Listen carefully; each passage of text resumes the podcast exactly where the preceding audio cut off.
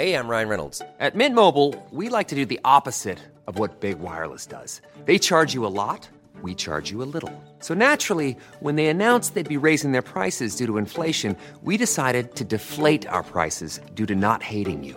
That's right. We're cutting the price of Mint Unlimited from $30 a month to just $15 a month. Give it a try at mintmobile.com slash switch. $45 upfront for three months plus taxes and fees. Promote for new customers for limited time. Unlimited more than 40 gigabytes per month. Slows. Full terms at mintmobile.com.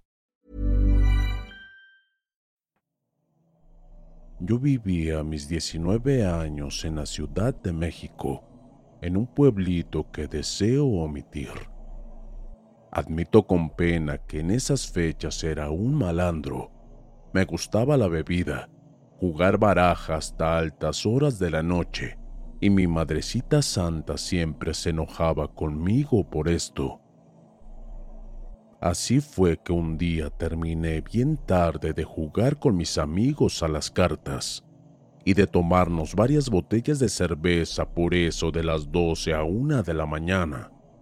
Estaba mareado, pero no borracho, y me dirigí hacia la casa de mi mamá. Me despedí de mis amigos y comencé a caminar.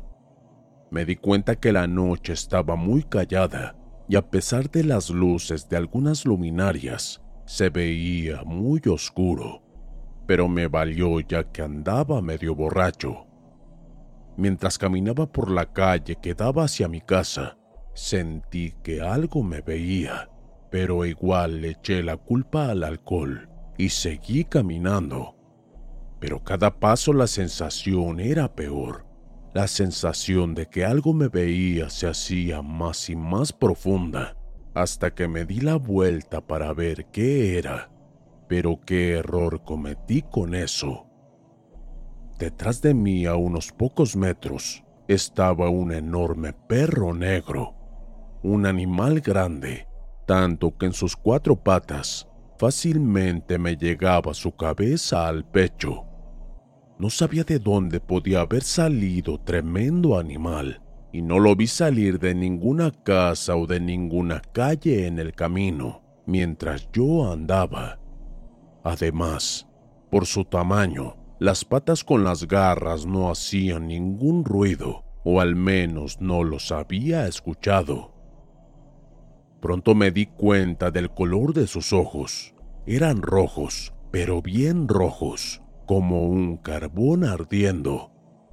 Me quedé parado ahí del miedo. No podía comprender qué carajos estaba viendo.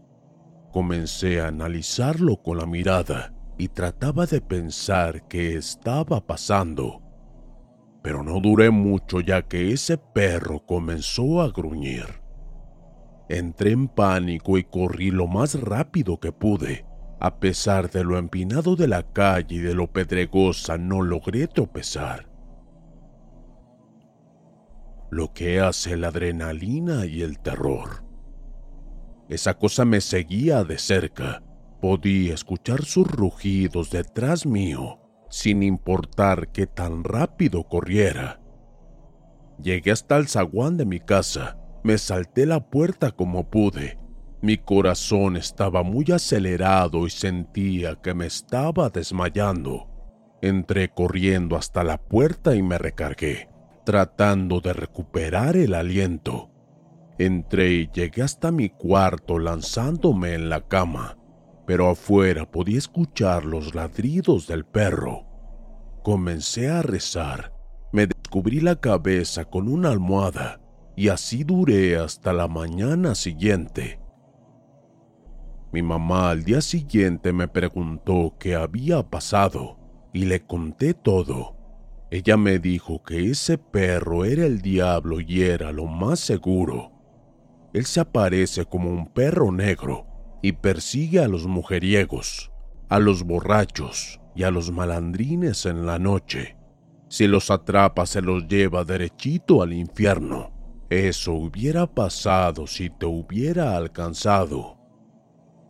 Después de eso, cambié mi estilo de vida.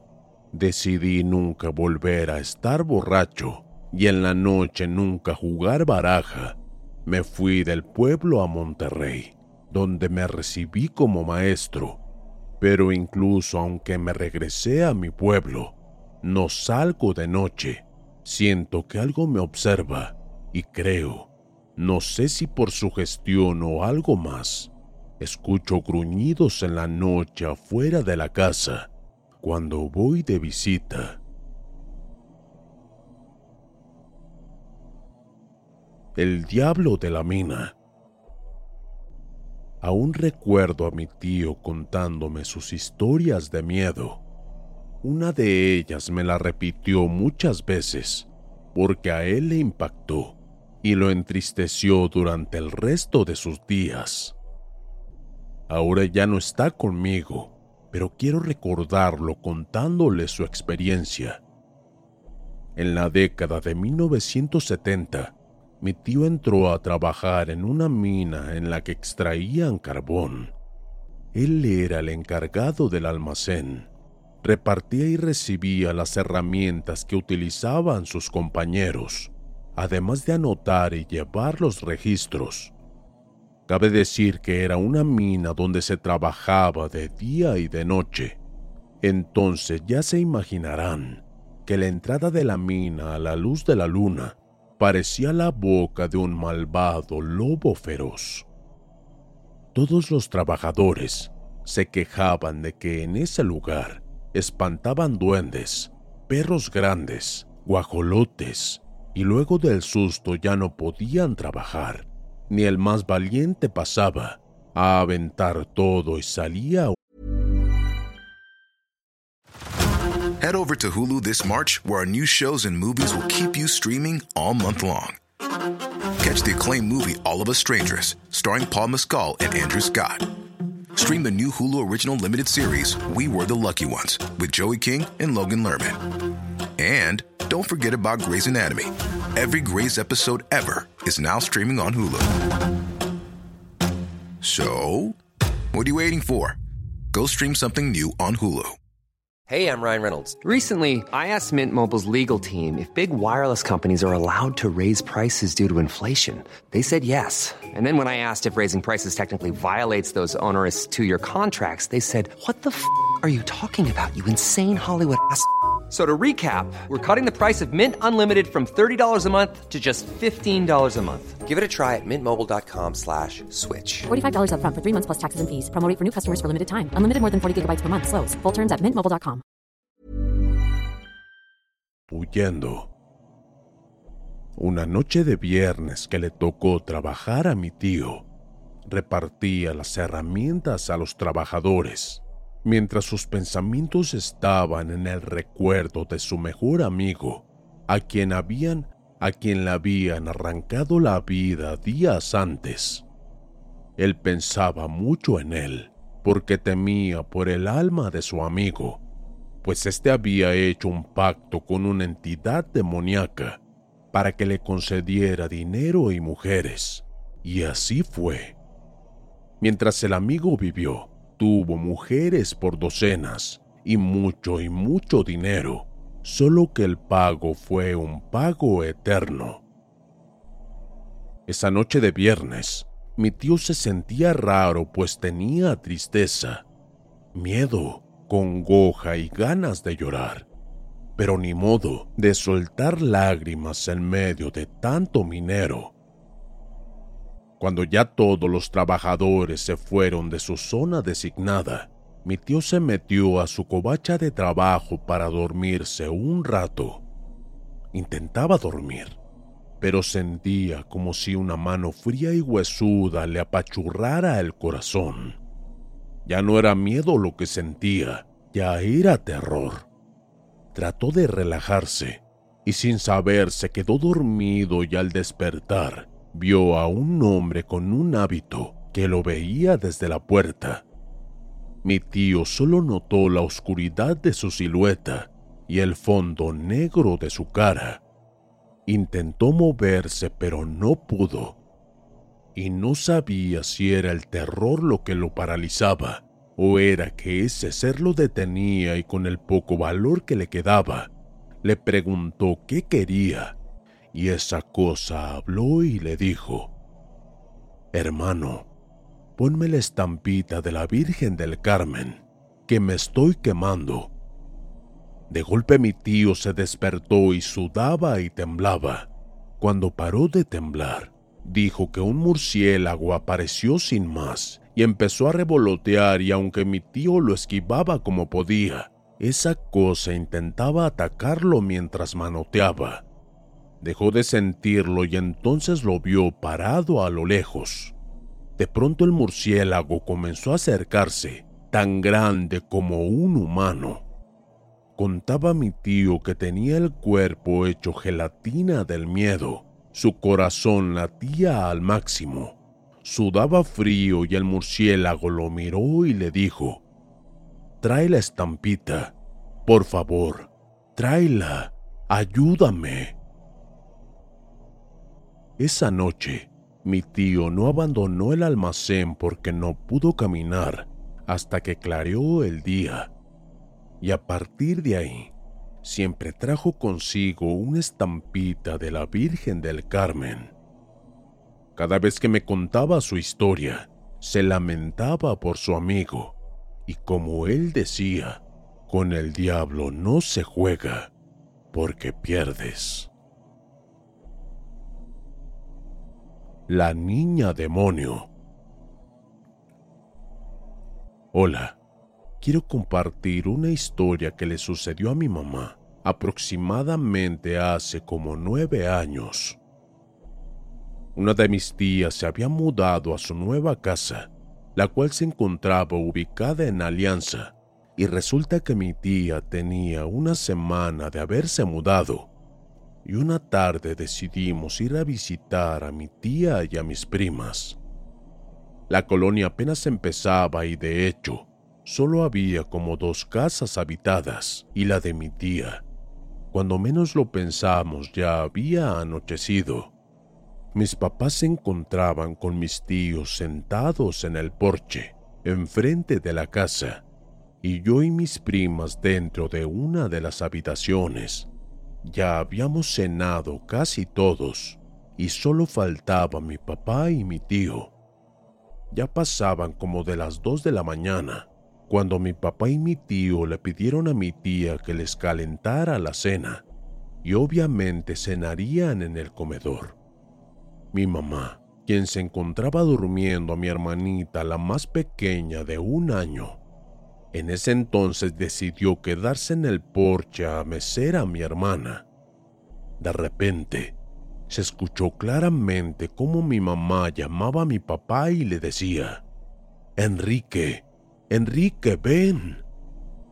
Y mi papá, quien se encontraba cenando, escuché que le decía, ¿qué pasa? A lo cual mi mamá callaba y por segunda vez mi mamá volvió a llamarlo y mi papá le volvió a preguntar lo mismo, pues el tono de mi mamá en ese momento era muy bajo. Fue hasta la tercera vez, cuando mi mamá lo llamó con un tono más alto y la voz angustiada.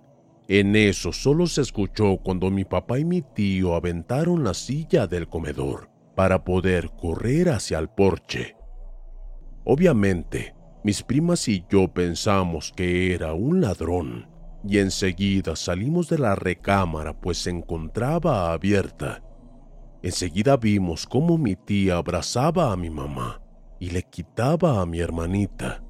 Mi mamá estaba pálida y sus ojos estaban como paralizados. Mi hermanita lloraba y mi mamá solo pronunciaba, La niña, la niña. Mi tía enseguida le dio azúcar a mi mamá para el susto y afuera se escuchaba cómo mi papá y mi tío gritaban cosas, como si hubiese un ladrón. Después de unos minutos llegaron sudados y decían que no habían visto a nadie, que por más que buscaron a los alrededores no había a nadie. Cuando mi mamá se calmó, solo decía que había visto una niña pequeña.